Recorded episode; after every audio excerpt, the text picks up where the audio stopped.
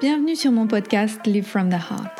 Je m'appelle Anne-Claire Méret. Ça m'a pris des années de guérison, de thérapie et de coaching, mais j'ai finalement retrouvé le chemin de mon cœur, qui m'a mis sur la voie de la prospérité dans tous les domaines de ma vie.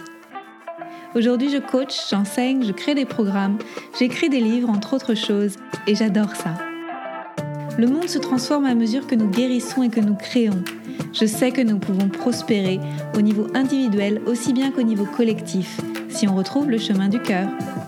Nous sommes les initiateurs et initiatrices du nouveau monde. Alors on y va Si vous souhaitez créer depuis l'espace du cœur, vous êtes au bon endroit. Bonjour et bienvenue dans un nouvel épisode qui va être un épisode rapport d'étonnement, un épisode partage de choses plus personnelles, c'est-à-dire en lien avec notre vie, notre installation au Costa Rica. Il y a maintenant peu, à peu près six mois au moment où j'enregistre cet épisode ensemble. Donc on a vécu dans plusieurs endroits différents. On est en train là de, se poser, on pense qu'on va passer certainement toute l'année 2022 dans cette région-là et partir en week-end dans d'autres régions pour pouvoir aller continuer de découvrir le Costa Rica. Je vous ai posé des questions, donc j'ai reçu des questions, donc je vais surtout répondre aux questions et puis partager un petit peu notre rapport d'étonnement, les choses qu'on a trouvées vraiment intéressantes du fait de vivre ici. Mais avant, je vais revenir peut-être sur la genèse de ce départ. Si vous ne me connaissez pas d'avant, euh, moi j'avais une vie avant le Corona Circus qui était déjà sous les tropiques parce que je voyageais beaucoup à Bali et en Thaïlande. Et j'avais notamment trouvé une maison en Thaïlande qui me permettait d'avoir un espace où je pouvais accueillir des gens pour faire des retraites, donc du matin jusqu'au soir, pas en résidentiel, mais il y avait un très bel espace sur une terrasse qui donnait sur un lac, mais à deux pas de la mer. C'était une super maison que j'avais louée pour trois ans. Et j'ai fait une première retraite en janvier 2020. Euh, et là, le Corona Circus est arrivé alors que j'étais en Europe juste après. Et je n'ai pas pu retourner en Thaïlande. Donc je n'ai pas pu euh, bah, même me libérer de ma maison physiquement. En fait, j'ai dû, à distance, au bout d'une année ou en voyant que j'allais pas pouvoir y retourner facilement, que je pouvais pas non plus la louer, etc., j'ai dû négocier avec le propriétaire d'arrêter cet accord de trois ans. Et je n'avais qu'une chose en tête pour moi quand j'étais bloquée en Allemagne pendant les, les lockdowns, les. Comment on dit quand on était bloqué à la maison, je, n'avais qu'une chose en tête, c'était de déménager en fait, de repartir vivre sous les tropiques comme je l'aime. Ça a pris du temps parce que Christian, lui, était salarié à Berlin. Et donc, moi qui suis entrepreneur depuis maintenant une dizaine d'années, je suis libre de vivre où je souhaite vivre. Mais après avoir vécu ensemble à la maison pendant un certain temps, je ne voulais pas repartir sans lui parce que j'avais peur qu'on soit bloqué après à distance et que, et que ce soit pas possible en fait pour lui de me rejoindre. Donc j'ai attendu, comme lui voulait aussi devenir entrepreneur, j'ai attendu qu'il soit prêt. Et quand ça a été possible, quand les frontières ont réouvert, quand ça a été possible de voyager, à partir de ce moment-là, j'ai dit on part. et pour choisir la date, ça a été très simple. J'ai dit je repasse pas un deuxième hiver à Berlin. C'est pas possible pour moi. Donc le maximum pour le départ, c'était l'automne de la saison suivante. Donc on est parti, c'était encore l'été quand même. On n'a pas poussé jusqu'au bout, le bouchon jusqu'au bout. Et je pense qu'on a bien fait de partir l'été parce que c'était un peu plus souple en termes de, de, de mesures. C'est plus souple l'été parce que bah, y a moins de maladies, euh, il y a moins de nez qui coulent, il y a moins de gens qui toussent. Euh, c'est aussi simple que ça en fait. Hein. Il y a moins de maladies de saison l'été, donc c'est naturel que ce soit un peu plus ouvert. On verra cette année, mais je suppose aussi que entre mai et septembre, ça sera un petit peu plus facile de voyager que entre octobre et avril. Mais bon, voilà, c'est moi qui, qui interprète ou qui fait des plans sur la comète, mais c'est quand même un peu plus facile. Donc on a décidé de partir au Costa Rica pour plusieurs raisons. D'abord, ça remplit la case tropique. C'est un pays où il fait chaud toute l'année, il fait beau toute l'année. Euh, c'est un pays où, la nourriture pousse toute l'année. C'était quelque chose aussi qui était très important pour moi parce que pendant la crise qu'on a vécue, j'étais un peu du genre à remplir mes placards et m'assurer que même s'il y avait des problèmes d'approvisionnement, on pourrait manger et il n'y aurait pas de problème. Et maintenant qu'on vit sur les tropiques, je dis pas que j'ai complètement arrêté de le faire, parce que si vous voyez mes placards, on peut tenir plusieurs semaines, mais j'ai plus besoin d'avoir plusieurs mois d'avance parce que en fait ici je vais sur la plage, il y a des noix de coco, il suffit juste que je balance une noix de coco sur les autres noix de coco et il y en a qui vont tomber. Je peux trouver des papayes, je peux trouver des bananes, je peux trouver plein de choses et c'est toute l'année, c'est pas une saison, c'est toute l'année. Donc ça fait partie aussi des choses qui qui me plaisent beaucoup dans le fait de vivre sous les tropiques. Il y a deux saisons principales, même si après il y a des, subtilités dans, dans les saisons. Il y a une saison sèche et une saison de pluie. Donc euh, voilà, mais ça change pas grand-chose en fait parce que ça change pas beaucoup les températures. Euh, ici, on a entre 25 et 30 degrés tous les jours. C'est tout à fait supportable. C'est humide, mais pas trop humide non plus. Et je tiens à dire qu'on est près de la mer. Donc ça, c'est les, températures qu'on a près de la mer et qu'on a eu dans plusieurs endroits. Donc on a visité plusieurs lieux. On a été pendant 4 mois à Santa Teresa. Et maintenant, on est à Uvita. Et c'est vraiment toute une autre partie du Costa Rica. Et on a les, les mêmes températures. Là où ça change, c'est quand on va plutôt vivre dans les montagnes parce qu'il fait plus frais. Et c'est aussi plus humide. Je pense tout simplement qu'ici on a un petit peu plus de vent et que ça doit contribuer à ce que ce soit un petit peu plus sec et plus ensoleillé. Il y a plus de vent et c'est plus ensoleillé, donc il y a de l'humidité toujours. Donc on a, on a des, des déshumidificateurs dans les pièces, mais dans les montagnes, c'est pire. C'est pire dans le sens où les gens doivent faire vraiment attention à toutes, toutes les moisissures qui peuvent arriver, parce que ça, ça va très très vite au Costa Rica, mais comme en Thaïlande et comme à Bali, les moisissures, surtout au niveau des appareils électroniques, mais aussi des vêtements et tout ça, c'est des choses sur lesquelles il faut faire attention. Mais je le savais parce que j'avais déjà vécu dans les milieux tropicaux. Alors au niveau de, de ce qu'on aime, donc on, est vraiment surpris parce que quand on regardait des vlogs sur... Euh, donc des vlogs, c'est des vidéos sur YouTube, c'est comme des blogs en vidéo. Quand on regardait tout ça sur YouTube avant de déménager pour pouvoir choisir le pays dans lequel on allait aller, on se disait Oh, mais le Costa Rica, c'est beau, mais c'est pas si beau comme la Thaïlande ou comme Bali, par exemple. Et on critiquait un peu les plages, on, se disait Oh, mais les plages sont pas si belles, l'eau n'est pas si belle. Et en fait, c'était vraiment des remarques, euh, des remarques que aujourd'hui je trouve ridicules. Et je pense que c'est des remarques un peu d'enfant gâté, parce que quand, quand j'allais en, en Thaïlande, oui, c'était très beau. Et c'est vrai que c'est pour moi, ils ont des plages qui sont parmi les plus belles du monde. Mais surtout, je me rendais pas compte à quel point il y avait d'autres formes de beauté.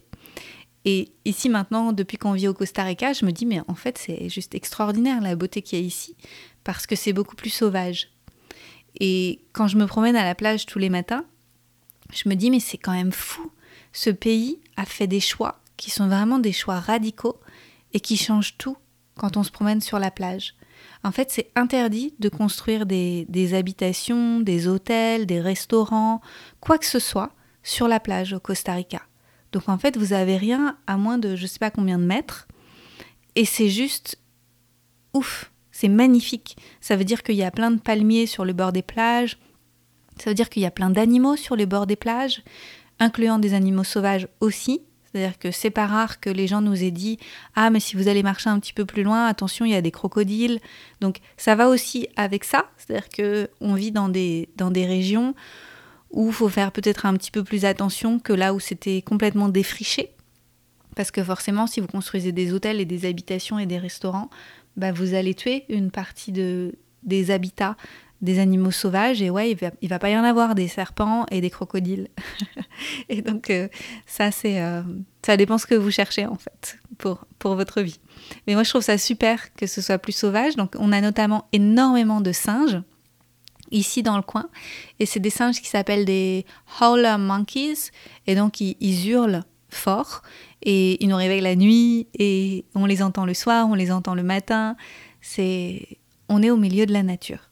Et ça, c'est des choses que j'avais pas vécues. Même quand je suis allée dans des endroits un petit peu plus reculés à Bali et, en Thaïlande, c'était pas pareil. Voilà. Quand je suis allée en Inde, c'était déjà plus sauvage parce que bon bah l'Inde est, est, beaucoup plus wild de toute façon, ça c'est très clair. Mais je m'attendais pas à ce que ce soit aussi beau avec cette nouvelle beauté et aussi que je l'aime autant. Et ça c'est vraiment quelque chose qui m'a frappé en vivant au Costa Rica.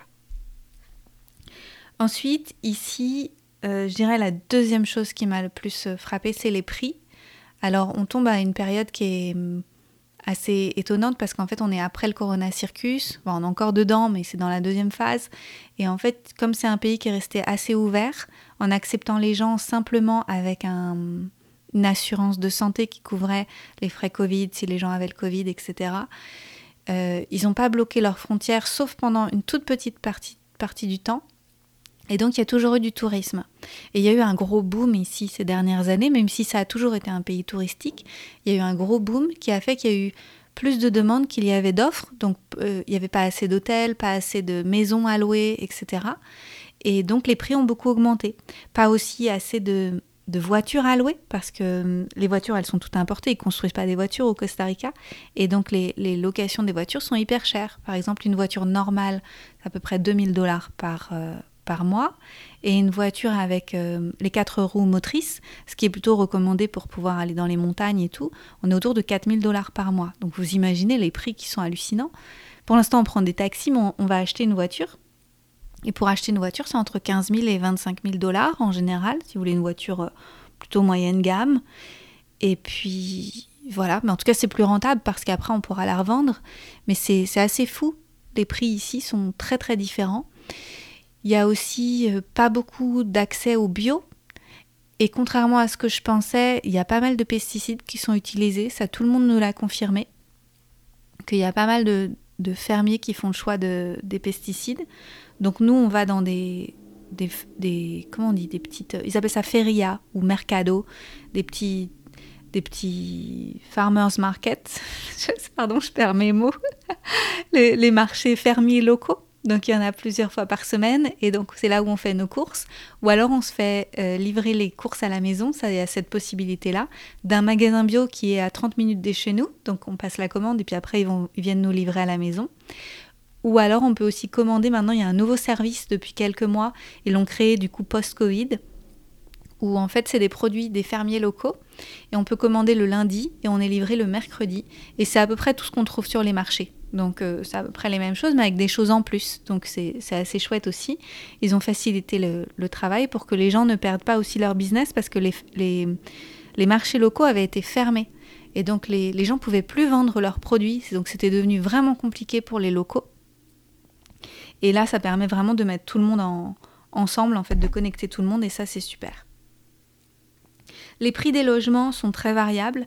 Si vous voulez habiter plutôt dans les montagnes, loin de la mer, Plutôt dans une petite cabane en bois, etc., vous trouvez des choses pour quelques centaines d'euros.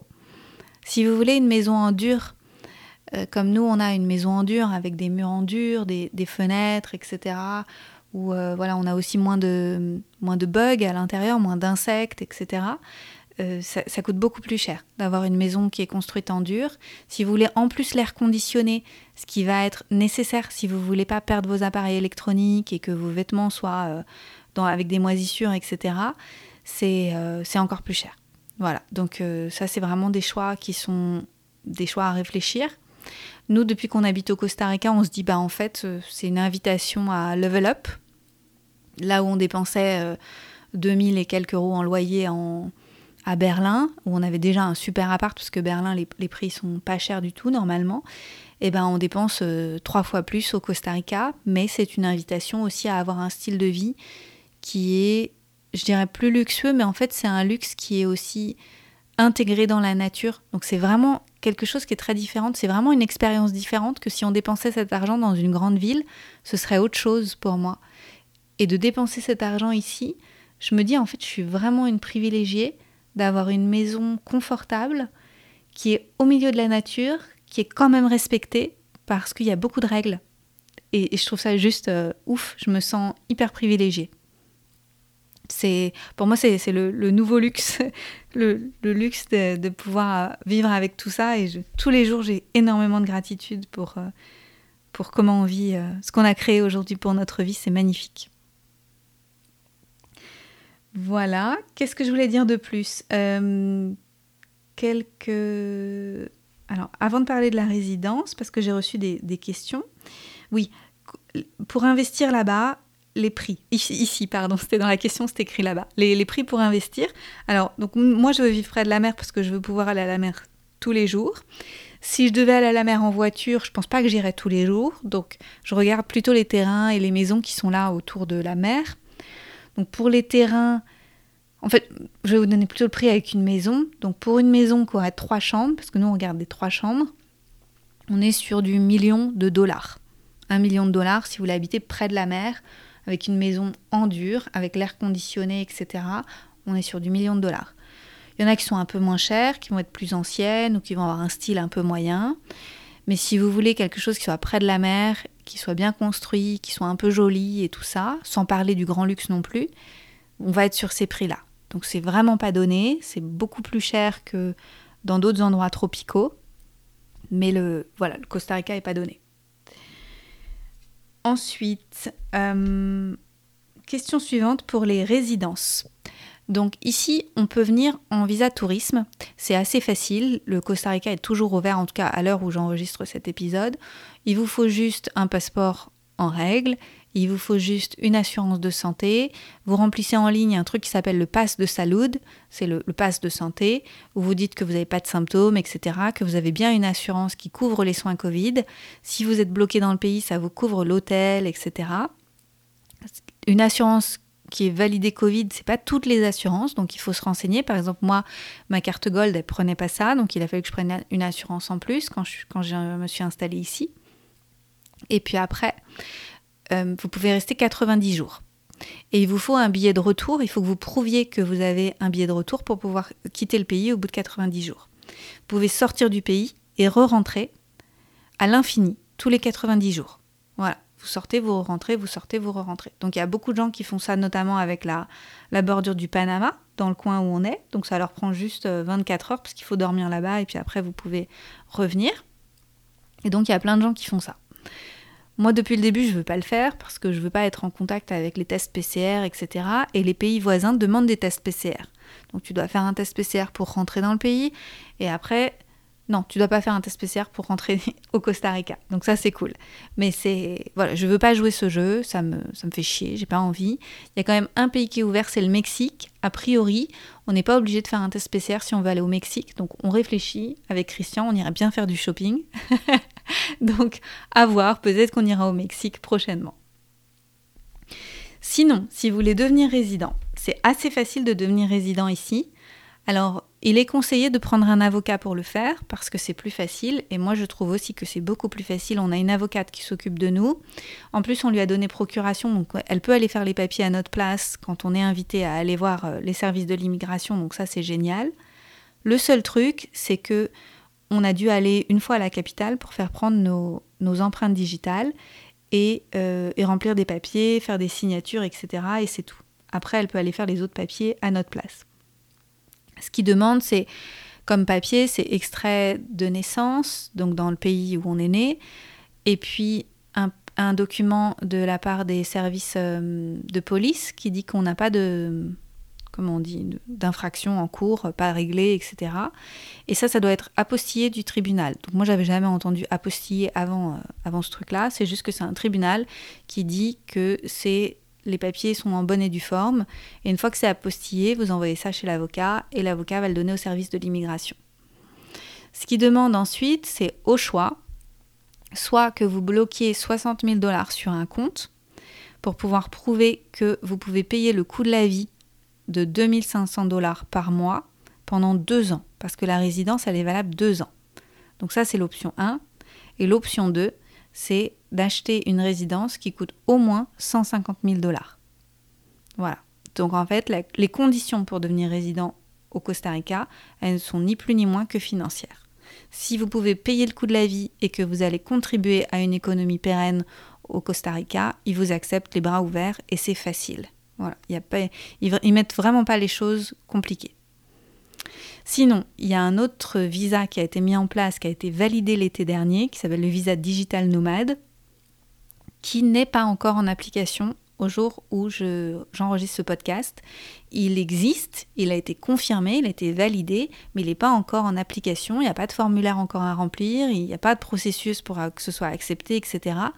Donc nous, on louchait dessus depuis quand même le début du Corona Circus, et quand ils l'ont validé juste avant que nous, on parte en voyage, on s'est dit que ce serait bon et qu'on prendrait celui-là, mais il n'est toujours pas mis en application.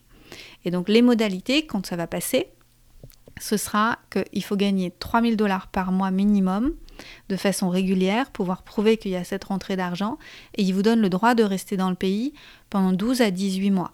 Mais vous restez résident de votre pays d'origine. Donc vous payez toujours vos impôts dans votre pays d'origine, etc. Donc c'est la nuance. C'est juste que vous n'êtes vous plus obligé de faire les visa run, de quitter le pays et de re-rentrer. Voilà. Qu'est-ce que je voulais vous dire de plus? Euh, Qu'est-ce que j'aime d'autre au Costa Rica? J'aime bien la pura vida. Les gens disent pura vida. C'est vraiment ce truc, c'est la pure vie, la vie pure. Tout le monde le dit toute la journée. C'est bonjour pura vida, au revoir pura vida. C'est en gros, c'est une façon de se souhaiter euh, la, belle vie, quoi. Et je, trouve que les gens sont très très pura vida un peu partout où on va et qui sont assez cool. Donc c'est assez agréable. On sent que c'est un pays où il n'y a pas euh, a pas trop de stress. Les gens sont plutôt cool. Même si je pense que c'était certainement moins stressant avant, parce que comme il y a eu la crise et qu'il y a eu moins de tourisme à un moment, pendant un temps, il y a pas mal de gens qui ont perdu leur boulot. Et, il y a aussi une très grande disparité entre les salaires locaux et l'argent qu'ont les, étrangers. Il y a de plus en plus de choses qui viennent s'installer pour les étrangers, qui coûtent cher, et les locaux aimeraient bien pouvoir bénéficier du même genre de services, du même genre de produits, etc. Mais c'est inaccessible parce que les salaires sont trop bas. Et cette disparité, elle vient du gouvernement qui fixe pas des règles. Et en fait, il y a pas mal de gens qui sont énervés par rapport au gouvernement parce que cette disparité, elle se creuse au fil du temps. Donc ça, c'est... Ouais, c'est assez lourd ici. Ouais. Euh, une des choses qui pourrait changer ça, donc moi j'ai appris quelque chose euh, en m'installant ici que je ne savais pas avant, c'est que si vous avez un business à l'étranger, que vous faites votre, votre salaire à l'étranger et que vous devenez résident ici, vous ne payez pas d'impôt au Costa Rica.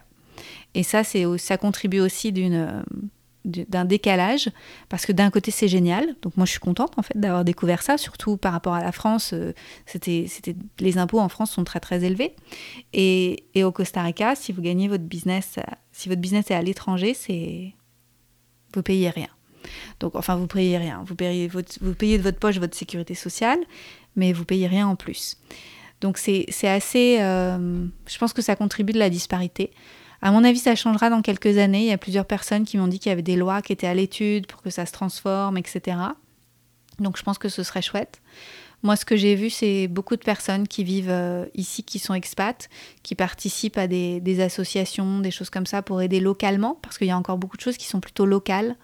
Les gens font beaucoup de choses en cash ici, et donc en fait, si on veut participer à la vie de la communauté, ben en fait, ça se passe pas de façon étatique, ça se passe plutôt localement avec des associations, etc. Donc nous, c'est ce qu'on fait. En fait, on redonne à des associations. Moi, depuis que mon business il est, euh, il est florissant, ben en fait, euh, je donne plein de sous à des assos. Donc bah, les animaux, les femmes du quartier, du coin, etc. Donc on, participe comme on peut, mais c'est vrai que c'est pas des choses qui sont des au niveau du gouvernement. Voilà. Donc euh, c'est un pays qui est pas hyper développé pour aider ses habitants. Et ça c'est pas génial. Sinon au niveau de la du, Corona Circus et des, choses qui sont obligatoires.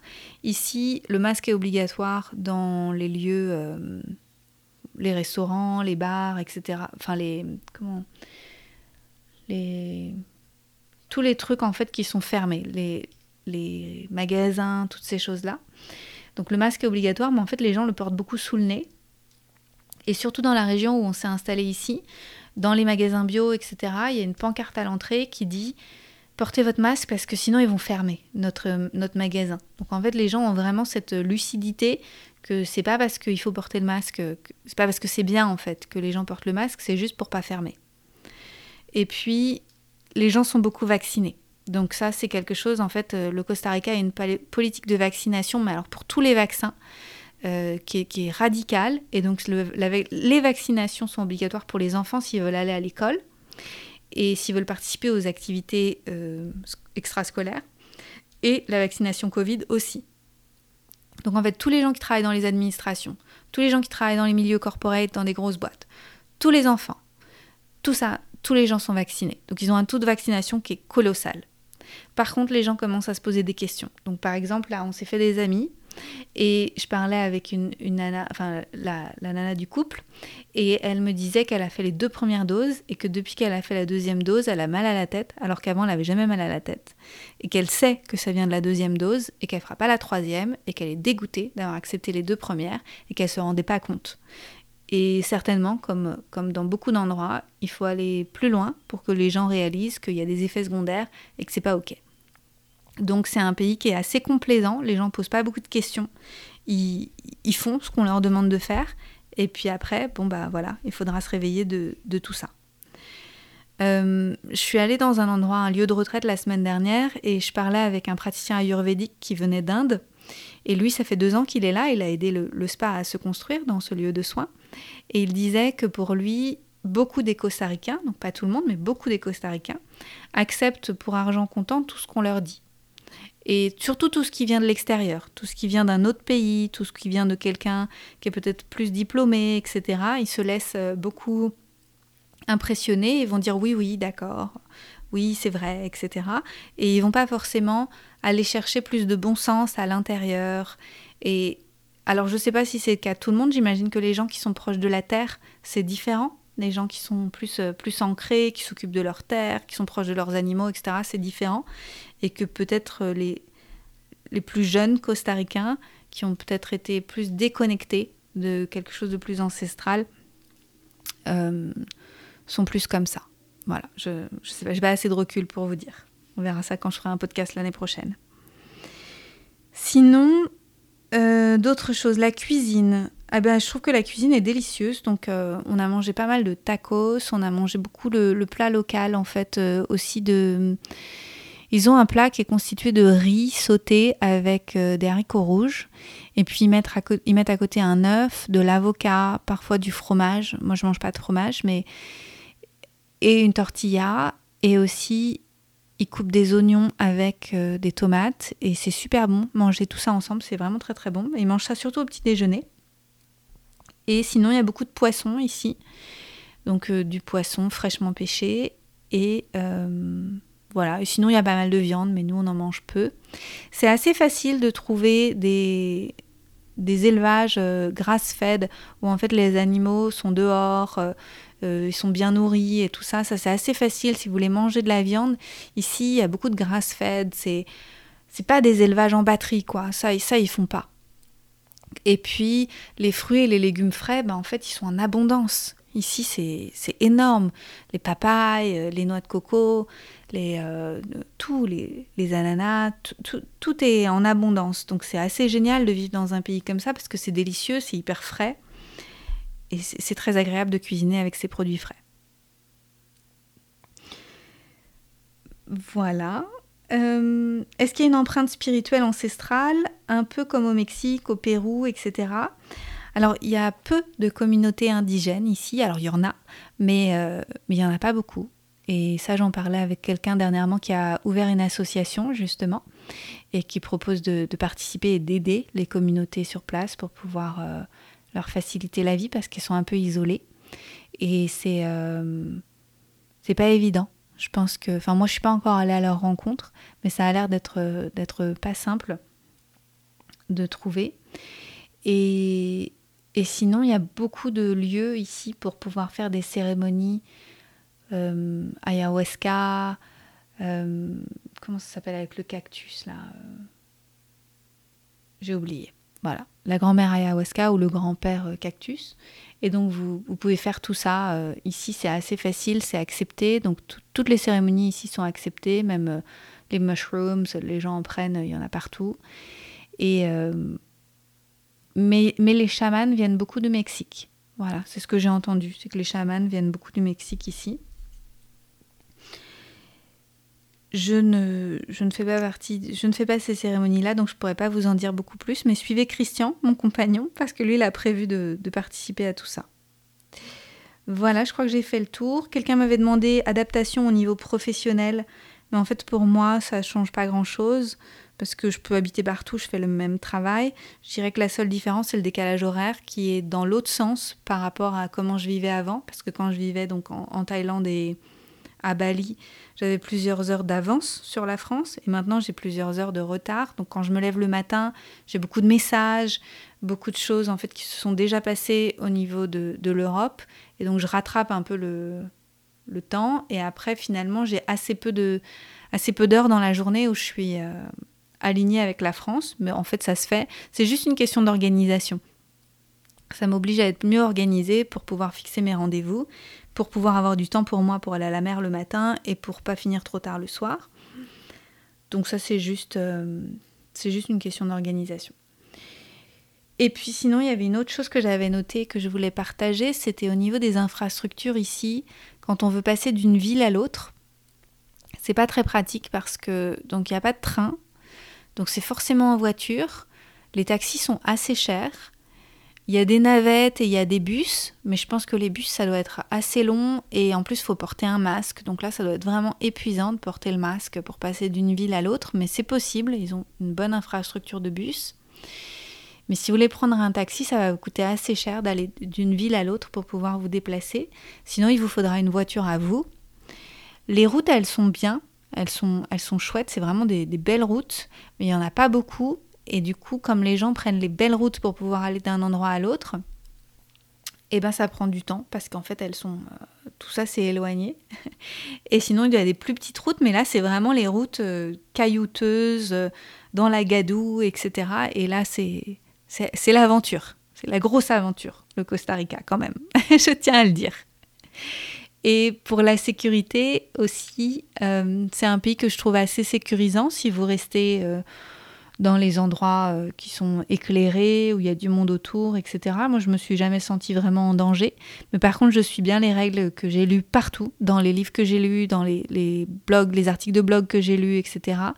C'est de pas sortir le soir, et surtout pas en tant que femme seule. Pas prendre la voiture le soir non plus. C'est quelque chose qui a été dit euh, plusieurs fois. Donc la vie s'arrête un petit peu à 18h, quoi, parce qu'il fait noir à 6h tous les soirs. Euh, bien fermer à clé euh, la voiture, bien fermer à, clé les portes euh, des maisons, des appartements, etc. Parce qu'il y a beaucoup de vols. Rien laisser traîner sur la plage si vous allez vous baigner, etc. Ça, c'est les basiques au Costa Rica parce que c'est un pays dans lequel il y a beaucoup de vols. Il y a très peu d'agressions physiques, je pense, mais il y a beaucoup de vols. Voilà. Mais ça, c'est parce qu'il y a les disparités au niveau de la pauvreté. Voilà, je crois que j'ai fait un peu le tour. Je pense que c'est un pays qui est très agréable si on aime la solitude, si on, si on apprécie d'être un petit peu plus éloigné de tout, d'être un petit peu plus euh, dans une bulle, au cœur de la nature. Vraiment, si on cherche cette connexion-là, c'est un chouette pays. moi, j'aime beaucoup ça, en tout cas. Et puis, il y avait autre chose. Ah oui, Internet même. Un gros point si vous travaillez en ligne, Internet peut être super challengeant. Donc plus vous êtes près des grandes routes, plus ça va être facile. Plus vous allez vous éloigner et aller vivre dans des endroits perdus, plus ça va être difficile. En saison sèche, Internet est relativement stable. En saison humide, avec les tempêtes, etc., il y a plus de coupures. C'est bien d'avoir des backups, donc d'essayer de trouver des maisons, des appartements sur lesquels, dans lesquels il y a la fibre optique. Et Mieux encore qu'il y ait plusieurs lignes de fibre optique. S'il y en a une qui tombe, du coup, vous avez des backups. Ensuite, acheter un petit générateur. Donc, nous, on a un petit générateur, ce qui fait que, en fait, le générateur est branché à la prise et le modem est branché au générateur. Ce qui fait que quand il y a des micro-coupures d'électricité, pas d'internet, mais d'électricité, on ne perd pas le modem. Et donc, ça permet de continuer à enseigner et coacher en ligne et, et faire tous les programmes qu'on fait et tout ça sans stress. Dans la prochaine maison qu'on aura, ce sera légèrement moins bien que celle-ci.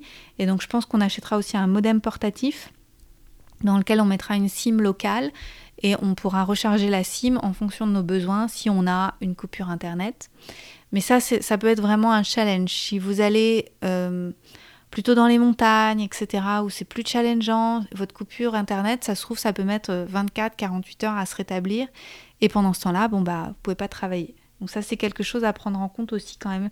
Si vous êtes en, phase de développement de business, comme je sais qu'il y a pas mal de gens qui me suivent qui sont aussi en phase de développement de business, c'est pas le pays le plus facile. Mais ça se fait. Regardez, je suis là depuis six mois. J'ai lancé des programmes, j'enseigne en ligne et j'ai pas de problème pour l'instant. Mais en même temps, je mets, les moyens et le budget pour avoir des maisons qui sont solides et d'avoir euh, des belles infrastructures. Voilà, je crois que j'ai partagé tout ce que j'avais à partager pour l'instant. Euh, ce que je trouve beau, c'est que le Costa Rica attire beaucoup de personnes inspirantes. Autour de moi, j'ai rencontré pas mal de personnes qui sont voilà, des entrepreneurs du nouveau monde, des personnes qui sont assez euh, connectées à leur cœur et qui sont des, des, belles créatrices. Et ça me fait du bien. Il y a aussi une personne que je suivais depuis un certain temps qui m'a beaucoup aidée au niveau spirituel et elle dit pas où elle habite et donc je vais pas donner son nom mais j'avais cette intuition que j'allais la rencontrer ici et j'ai dit à Christian on devrait aller à Santa Teresa et quand j'ai appris qu'elle était dans le coin j'ai été juste euh, juste tellement contente de savoir que c'était cet endroit-là et que je devais la rencontrer. Je l'ai rencontrée sur la route à Santa Teresa et ça m'a vraiment confirmé que c'était le bon endroit pour nous et que qu'on avait bien fait de venir ici. Et donc j'ai été bien inspirée de le faire. Je pense que la terre du Costa Rica a des choses à m'enseigner, que j'ai des choses à découvrir à propos de moi ici, à propos de ouais, à propos des, prochaines étapes de mon chemin, et que je suis pas là ici juste parce que j'aime les tropiques et juste parce que c'est un pays qui était ouvert et qui n'avait pas besoin de me fourrer un truc dans le nez ou que je me mette un truc dans, dans les veines pour pouvoir être acceptée. C'est il y a autre chose derrière tout ça et je suis ouverte à découvrir la sagesse du Costa Rica et ça va se faire au fil du temps. Ça va se faire en marchant pieds nus, en profitant de la nature, en rencontrant les animaux, en écoutant le vent, en écoutant ce que l'océan a à me raconter, en prenant le temps de goûter les saveurs du pays. Et je ne suis pas pressée, je ne suis pas venue en touriste et j'ai pas deux semaines à passer ici. Ce sera certainement plusieurs années. Et je vais prendre mon temps pour découvrir euh, cette terre, pour découvrir ce qu'elle a à m'apporter. Voilà, j'espère que ça vous aura été utile si vous avez envie éventuellement d'aller vivre au Costa Rica. Il y a beaucoup de blogs, il y a beaucoup de groupes dédiés au Costa Rica, donc euh, moi j'ai trouvé mes réponses beaucoup là-dedans. N'hésitez pas à aller vers les autres, à demander aux gens qui se sont déjà installés si vous avez des questions, et puis à sauter le pas parce qu'en fait c'est que en le faisant qu'on se rend compte si c'est vraiment un pays qui est pour nous. Sinon, euh, on peut pas se rendre compte. Voilà. Et pura vida. À bientôt. Merci pour votre présence. Si vous avez aimé cet épisode, je vous invite à le partager avec vos amis et à suivre le podcast pour être au courant des prochains épisodes. Et suivez-moi sur mon site internet anneclairemeret.com et sur mes réseaux sociaux pour être au courant de mes prochains programmes et formations. À bientôt!